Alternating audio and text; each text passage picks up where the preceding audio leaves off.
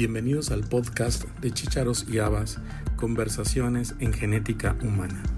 Nuestro primer episodio lleva por título Gregor Mendel y nuestra invitada es la doctora María de Lourdes Ramírez Dueñas. La doctora Ramírez Dueñas es médica genetista y además tiene una maestría y un doctorado en ciencias por la Universidad de Guadalajara. La doctora Ramírez trabajó por más de 30 años en la División de Genética del Centro de Investigación Biomédica de Occidente en el Centro Médico Nacional de Occidente del Instituto Mexicano del Seguro Social y el día de hoy estaremos conversando con ella. Doctora. Buenas tardes. A mí también me da mucho gusto ser la primera invitada. Gracias, Elías. Gracias, doctora. Mi nombre completo es María de Lourdes Ramírez Dueñas. Nací en Guadalajara, Jalisco. Tengo 67 años, de los cuales 40 los he dedicado a la genética. Estoy muy, muy contenta de, iniciar este podcast con el doctor Elías García ¿Qué nos puede decir de Gregor Mendel? Muy todo lo que quieran.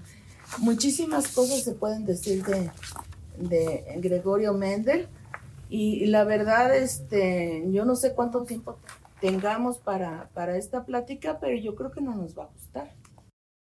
Gregor Johann Mendel nació el 20 de julio de 1822 y murió el 6 de enero en 1884. Así es. Él nació en Moravia y murió en Brunn, que ya entonces era, ah, bueno, seguía siendo Moravia también en aquel entonces.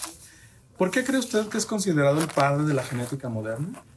Bueno, el llamarle el padre de la genética, no de la moderna, sino de la genética, fue porque es el primero que publicó de una forma eh, clara y sencilla eh, la, cómo se heredaban eh, caracteres, caracteres este, que no se sabía que eran. Él les decía determinantes particulados a lo que ahora nosotros llamamos genes si nosotros en su trabajo original sustituimos las palabras o la palabra determinante particulado por gen, queda perfecto. ¿Agustino o benedictino? No, Agustino. E, es, es, ¿Por qué fue Agustino? Bueno, es, difícil decirlo. Eh, la, cuando él terminó lo que correspondería a los estudios de bachillerato en la actualidad, ya no podía proseguir porque se, quedaron, se quedó sin dinero, ya no, no le podía pagar nadie sus estudios. Entonces su hermana Teresa fue la que le donó su, dote para que él pudiera seguir eh, estudiando. Y estudió uno o dos años más, pero se volvió a acabar el dinero. Entonces se regresó a su pueblo con sus papás y estuvo muy deprimido, pienso yo, no está claro qué enfermedad tuvo. Yo pienso que era una depresión durante un año hasta que en una de las cartas uno de sus maestros le sugiere que ingrese al monasterio de Brun con los agustinos. Este, eh, los agustinos tienen la particularidad de, dedicarse a la, a la enseñanza. Y eso, eh, si, si, van a ser si van a enseñar, obviamente tienen que prepararlo. Y, lo recomendó para que ingresara al monasterio. Él ingresa a los 22 años de edad, muy joven, y a los 26 él dice su primera misa en el templo contiguo al convento, que es Santa María de Brum. Ahí él dio su primera misa, era sacerdote, y los agustinos le pagaron la, la universidad en, en Viena que estuvo con los mejores maestros de la época. La Universidad de Viena era considerada una, una de las mejores universidades de Europa. En el monasterio de Santo Tomás hay una leyenda que dice persciencia y sapiencia. O sea, realmente era una tradición de los agustinos. Claro. El tener bibliotecas, el preparar a sus monjes y que fueran profesores de los gimnasios que en ese entonces se llamaban así. Eh, ahí es donde él conoce a la abad Y el abad también tiene una influencia muy fuerte en la personalidad de Mendel, que siempre se lo consideran como un oscuro monje, pero más que oscuro por la opacidad, oscuro porque no se sabe mucho de él. Pero el abad quizá tiene algo muy importante eh, que hacer en relación a, destacar en Mendel la curiosidad y el, y el amor por la, por la ciencia.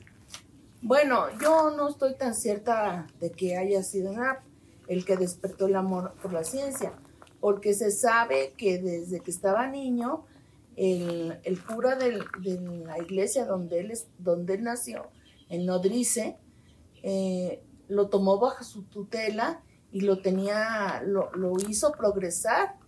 Entonces, eso eh, también es muy importante porque porque él tiene desde el principio una gran inclinación por la ciencia, además de que tiene muchas facilidades para las matemáticas. Cuando él ingresa al monasterio, eh, o poquito después más bien, lo nombran el ecónomo del monasterio por su habilidad para los números y para que llevara las cuentas precisamente del monasterio. Entonces sus virtudes fueron reconocidas desde el principio. Mendel empezó a estudiar la herencia de los caracteres con ratones, pero resulta que el abad pensó que no era muy decoroso que un, que un monje eh, agustino estuviera observando las actividades sexuales de los ratones. Parece ser que él tenía todas sus jaulas de ratones en, su, en sus habitáculos y dicen que era una peste. Sí, así es. El abad Nap también fue el rector de la Sociedad de Agricultura Imperial de Moravia y Silesia para las ciencias naturales y el conocimiento. Entonces eso también era importante. Ese nombre tan largo se, se reducía a la Sociedad de Agricultura, donde presentaban ellos mismos sus trabajos. Sí, uno, uno dice, bueno, ¿y cómo una sociedad con, esos, con esas implicaciones estaba en, una, en un pueblito como Brun, porque en realidad era un pueblo pequeño y sigue siendo un pueblo pequeño. Hay que considerar también que toda la Moravia era una región muy rica en agricultura y en, y en, ganadería. Ellos eh, tenían fama con, las, con la lana de sus ovejas e incluso Mendel llegó a ir a, a congresos de ovejeros porque era, era, era muy importante el conocer las características de, reproductivas de, los, de las plantas como de los animales. Entonces, esto se debe principalmente a que era el arca, el arca del imperio austrohúngaro, la región de Moravia. Y si alguna vez tienen oportunidad de viajar por allá, se van a dar cuenta de la fertilidad enorme que tiene el campo. Siempre se ve verde, siempre se ve hermoso, como de cuento. Durante ese tiempo también es eh, muy importante la amistad que tuvo con Klassel, su amigo de, del monasterio, y fue quien lo apoyó cuando va la primera vez a Viena a presentar el examen de certificación para ser profesor. Sí, Klassel es una también una figura un tanto oscura clase le enseñó muchísimo de botánica y, además este, lo guió por el camino de los chícharos. Claro, bajo la supervisión de la Badnap, porque cuando los ratones, el Badnap fue el que le dijo, no, ando en plantas. Y Klassel fue el que lo guió y le enseñó a hibridar y muchas cosas más para que hiciera sus trabajos de investigación con los chícharos. Además de que lo apoyó para que fuera a la universidad. Claro. Sí, pero este, ese, digo que se volvió oscuro porque después Klassel eh, emigró a Estados Unidos, fue maestro en Estados Unidos y dejó los hábitos. Después de que pasa esa depresión por no haber, por no haber pasado su examen, eh, el abad Knapp insiste y lo mandan a estudiar a Viena. Esto es en 1851. Y ahí es donde toma clases con gente muy, muy importante. Él fue alumno de Christian Doppler. Claro. Con Doppler, Doppler, Doppler, es importante porque era físico y fue el generador de la teoría de Doppler, precisamente, que habla de cómo las ondas cambian de, frecuencia según un objeto se aleja o, se, acerca. Y de hecho, eso, eso en la actualidad es muy importante con los astros, porque es lo que ha permitido conocer características físico-químicas de las estrellas. También uno de los maestros que participaron mucho en su, en, su influencia es Andreas von Ettinghausen, que él eh, manejaba la teoría de la combinación. Él la generó. Él la generó. y, él fue el que le dio el fundamento matemático para poder realizar sus experimentos. Andreas von Ettinghausen este, fue decisivo, decisivo para que él generara la teoría, la teoría de los duplicados de que los genes van por duplicado y que a través de ellos se hacían combinaciones distintas. Ahora vamos con Franz Unger, que era especialista en fisiología botánica. Y él fue el que lo enseñó a hibridar chícharos y este, quien también tenía comunicación con Nayeli, con Carl von Nayeli, que él manejaba la teoría de la transmutación que se, posteriormente se convertiría, con la publicación de Darwin, en la teoría de la evolución. Entonces fue un primer acercamiento a ese mundo cuando todavía no estaba ni siquiera publicado. Así es. Además, Unger era geólogo y conocía mucho de las, de las capas geológicas y de las edades de, los sedimentos o de los, de los rastros de de vida anteriores de y esto hace que pensar que de realmente eh, Mendel conocía la, teoría de la evolución. Para esto ya habían pasado dos años, él llegó en 1851 y cuando conoce a, las teorías de, de Nageli, ya estamos hablando de 1853. Es aquí cuando presenta su segundo examen iba súper preparado, súper super, este, emocionado, confiado y reprueba. Sí, e, ese es otro de los grandes misterios de Mendel. Nunca queda claro por qué, si sabía tanto, reprueba. Se han dicho muchas cosas en cuanto a la personalidad de Mendel. Yo en lo particular, es un pensamiento mío, una teoría mía, que él tenía un Asperger y eso lo inhabilitaba para las relaciones sociales. De hecho, su fracaso fueron las relaciones sociales. Además, todas las fotografías que existen de él no mira directo a la cámara. Está de ladito. O viendo su... O viendo otra cosa, sí. Pero nada nunca está de frente. Ni siquiera la fotografía que existe, hay una fotografía del Congreso de Londres donde todos, todos los participantes están volteando a ver la cámara y él, él, está de lado. Así es. Entonces esa inhabilidad para ver de frente también a mí me hace pensar que tenía rasgos autistas y que solo la gente que, que, este, tenía o se daba cuenta o se le acercaba mucho, se daba cuenta de su genialidad. Además, no debemos de olvidar que grandes matemáticos han sido Asperger.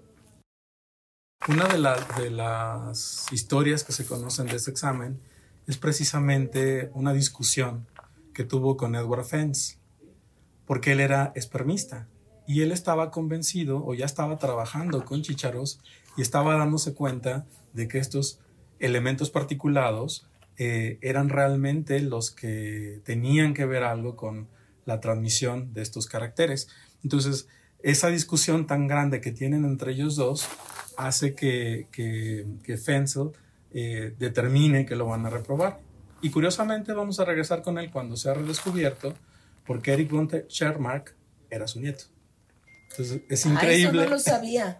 es increíble eso no lo sabía. que quien lo reprobó para ser profesor, su nieto, haya sido uno de los tres redescubridores. De hecho, al final vamos a hablar de la relación tan cercana que había entre De Vries Correns y Sherman. Ah, sí.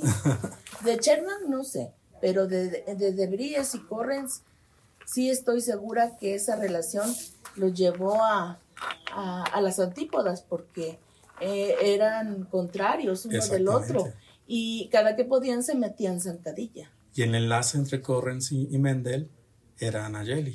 Claro, porque Nayeli se casó con una sobrina, perdón, Corren, se casó con una sobrina de Nayeli. Así es, muy bien. Bueno, entonces queda reprobado, se regresa al monasterio y es entonces cuando empieza a trabajar o a, desarrollar sus experimentos que empiezan en 1856. Sí, bueno, se calcula que en esa fecha empezaron. Realmente por, bueno, ese es un cálculo hecho sobre que el chícharo es anual y el número de generaciones que él siguió. Exacto. Entonces, eh, eh, es una estimación. realmente no existen registros de las investigaciones de Mendel, porque cuando él muere, eh, quien que, su, su, su, sucesor, que es otro, otro abad que, con el cual también se había, se había contrapunteado, decide quemar todo, todo, todos los bienes de Mendel. Entonces sacan todo de sus habitáculos, lo ponen en el centro del patio del monasterio y, lo, queman. Así es. Entonces no, no hay nada de los registros de la, de la investigación de Mendel. Así es.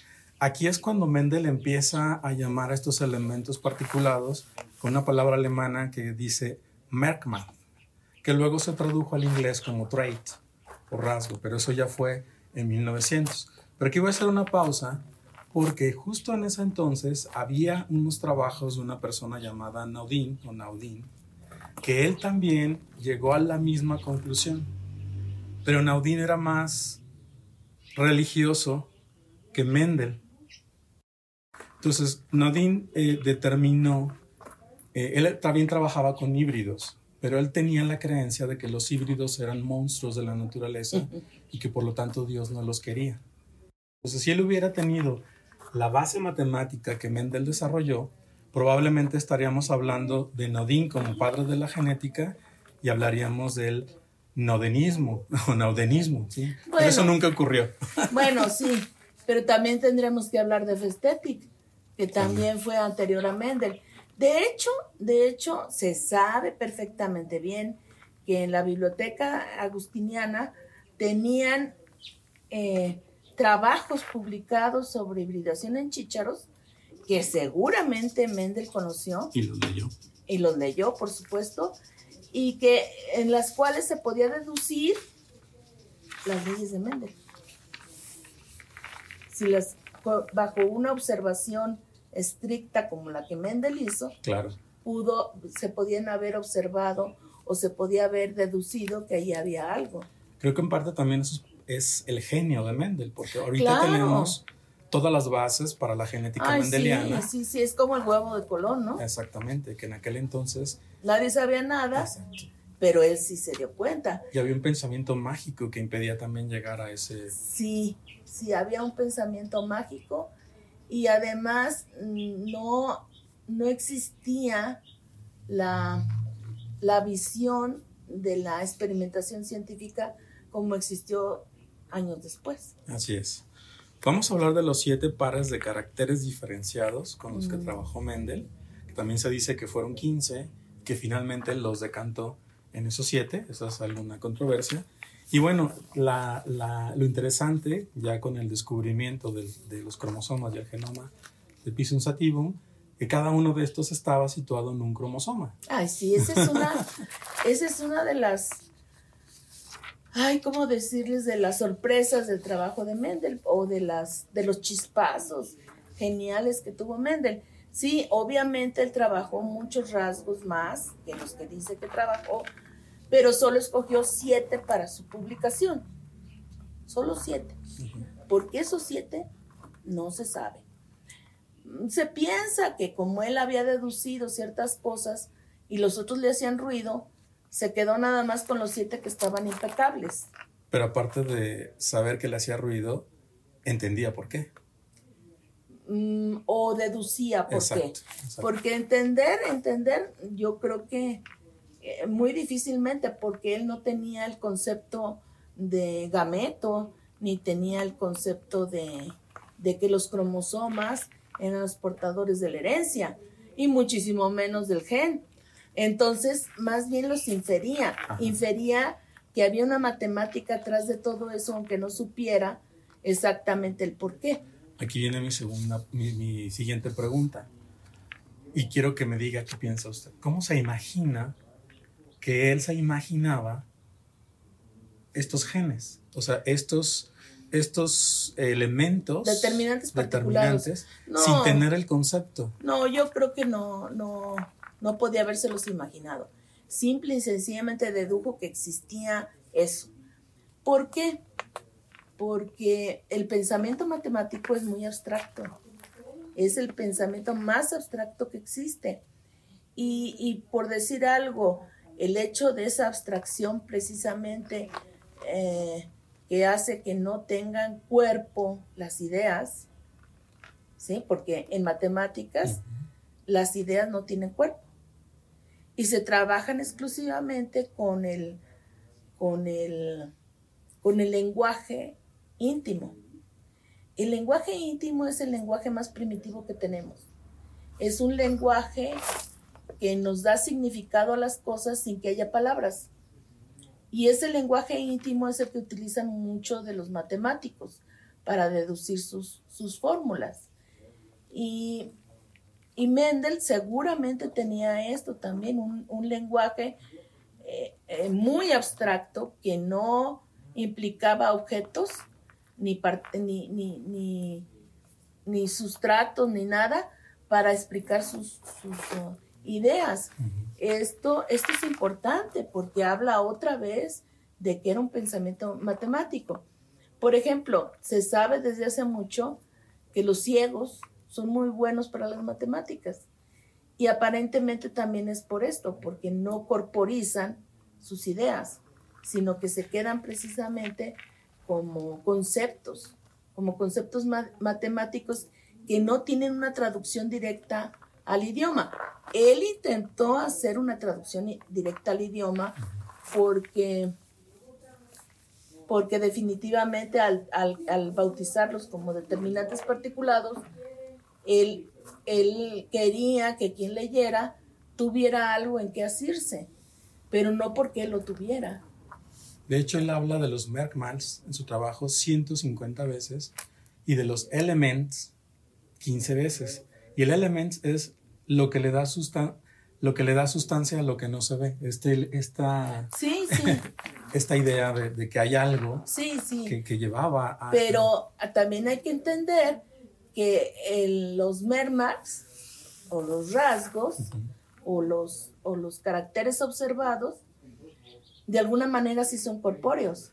Ahí es donde está una parte de los genios, porque él fue que se él fue que pudo nominarlos como dominantes y recesivos. Ah, bueno. Que fue el primero que se dio cuenta de eso. Bueno, sí, sí, pero ahí ya ya hay una sustancia objetiva visible que son que son precisamente los rasgos. Y que nos lo ha llevado después al concepto de genotipo y fenotipo, que él ah, lo infirió, pero no lo No, lo no, no lo podía traducir. Es que no lo podía traducir a palabras porque no, tampoco tenía los elementos cognitivos para hacerlo. Pero aquí ya tenemos sentadas las bases para el desarrollo de sus leyes que tampoco las nombra. No, sí, es cierto. Eh, eh, las famosas leyes de Mendel nunca él las, las dictó. Fue Correns el que las escribió. Mm, pues no estoy tan segura si fue Correns, pero creo que los tres las mencionan. A lo mejor los otros dos por imitación.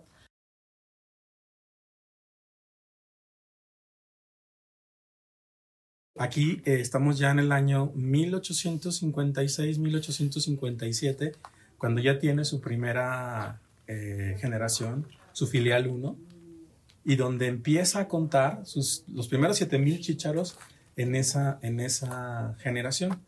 Y es ahí donde establecen las bases de la que va a ser una de las leyes de Mendel, ¿sí? Sin que todavía, o sea, los, los datos matemáticos que obtiene son la base para esta primera ley de la segregación. Viene el año 1857 cuando empieza sus experimentos con cruzas híbridas y luego nos vamos a lo, del 58 al 62 cuando trabaja con trihíbridos. Se dice que llegó a, trabajar con más de 10.000 plantas, 40.000 flores y 300.000 chícharos. Sí, sí, sí. bueno, yo, yo no lo vi. Es lo que, lo que dice. yo no lo vi, no lo puedo certificar. Pero asumiendo que fueras totalmente verídico eso, Uno se pregunta cómo en el jardín tan chiquito del que tenemos fotografías lo hizo. Pues claro que no. Y además hay otro elemento importante, y no lo digo yo, lo dijo Robin Marantz Henning, que ese, ese pedazo que dicen que es el jardín de Mendel, le da la sombra al edificio. Y pues no, no es factible que haya sido ahí. Tenía que haber sido un lugar soleado. Exacto. De hecho, hay algunas hipótesis que establecen dónde pudo haber estado ese jardín, que sería justo a la entrada, donde estaba l'orangerie y donde había más sol y era un espacio más grande para poder llevar a cabo tantas este, pues, la verdad es que no lo sabemos. Y el, el primero que dijo que allí era el, el jardín de Mendel fue precisamente de Bries. Fue él el que dijo aquí. Y pues siempre se ha dicho sí ahí. Pero yo no creo, igual que como lo dice Robin Maran Henning, que ahí lo hubiera hecho. Igual tampoco sería importante saber dónde está exactamente. Pues está ahí en el monasterio. Eso, sí es un hecho. Eso es obvio. Aquí estamos hablando también de varios eh, modelos experimentales, las cruzas, las recruzas y sobre todo las retrocruzas para llevar a entender lo que estaba sucediendo con las cruzas híbridas y trihíbridas y hablar y plantear entonces eh, la ley de segregación de distribución independiente. Sí. Sí, sí, pero fíjate bien, el llamarles recruza eh, y, este cruza retrocruza retrocruza son términos modernos. Sí, claro. Él no, los, usó, pero es lo que es lo que hacía. Sí, pero él jamás las nombró de esa forma. Y, y aquí es importante la cruza de prueba. La cruza de prueba a la que nosotros denominamos así fue básica, fue básica para que él obtuviera un panorama real de, la transmisión de los caracteres. Y reconocer los conceptos que ahora conocemos como genotipo. Claro, también, que son ya acuñados en 1904 que hizo Bateson. Vamos a hablar ahora del viaje que hicieron a Inglaterra a Londres, que fue en 1862. El de ovejas. Ajá. El del Congreso de ovejas. El de la exhibición internacional en Londres. Que ah. los, nos nombra la Comisión de Economía de Moravia para que fuera él a estudiar cristalografía. No saben por qué, pero obviamente era una, la intención de esa comisión era que buscaran nuevas formas de eh, hacer eh, hallazgos y investigar, crecer la economía. Ese viaje duró alrededor, se fueron en agosto y regresaron por ahí de noviembre. O sea, se fueron por tren, cruzaron toda Alemania, pasó a Francia hasta llegar a, a, Londres. Y la foto que menciona creo que se tomó en París, en un descanso donde salen exactamente los 32, este, 31 hombres y una mujer que iban en esa comisión. Eh, y luego se van a, a, a, Londres. Se supone que este, en ese viaje también pudo o podría haber tenido una cita con, con, Darwin, pero aparentemente nunca ocurrió porque estaba en cuarentena porque su hijo se había enfermado de fiebre escarlatina. El único que sobrevivió, ¿sí? Pero justo en esa, en esa exhibición había una mexicana momificada. Ay, ¿a poco Julia Pastrana. Doña Julia Pastrana, ay, pobrecita. ¿Qué nos, sabe, ¿Qué nos dice de Julia Pastrana? Ay, pues pobrecita de Julia Pastrana, pues es todo un, todo un... Una tragedia. Una tragedia toda su vida. Ella tenía una hipertricosis, posiblemente la, la nuginosa o algún otro tipo no descrito, porque aparte era chaparrita. Y este, ella anduvo en un circo y cuando ella se hartó del circo y que se quiso regresar a su tierra, el, el el director o el apoderado de ella eh, la, la sedujo y se casó con ella. Y tuvieron un hijo. Eh, Julia Pastrana eh, falleció en el parto en Rusia. Y, y, ahí este, el hijo estaba igualmente afectado que ella. Y entonces ahí el famoso apoderado vendió el cuerpo de Julia. Momificado. No, lo vendió a los, a los rusos que lo, la momificaron. Los rusos fueron los que la momificaron. O sea, la querían estudiar. Y, y, y por eso le pagaron por el cuerpo de ella y del bebé. Del bebé no, no sé qué pasó, si se... No se sabe dónde quedó. No, no se sabe nada. Pero ella sí, porque eh, ya la revisaron, la estudiaron y ellos fueron la- los que la disecaron. Más bien es una, eh, es una Julia Pastrana disecada, más que momificada. Obviamente entran también procesos de momificación, pero era más bien una Julia Pastrana modifica, momi- Disecada. disecada. Y entonces, otra vez interviene, una vez que ya la vio disecada, va y la compra. Y la trae por todos los circos de Europa ya disecada. Después termina en, en Alemania, me parece. Y luego la repatrian a México en, Sí, recientemente, en hace los como... 60 No, antes, digo después. Bueno, ahorita está en Sinaloa. Sí, está, está en Sinaloa, está enterrada. Así es. Y este, y pues ahí está. Pero es una historia trágica. Sí, bueno, cerramos el paréntesis y regresamos a Mendel.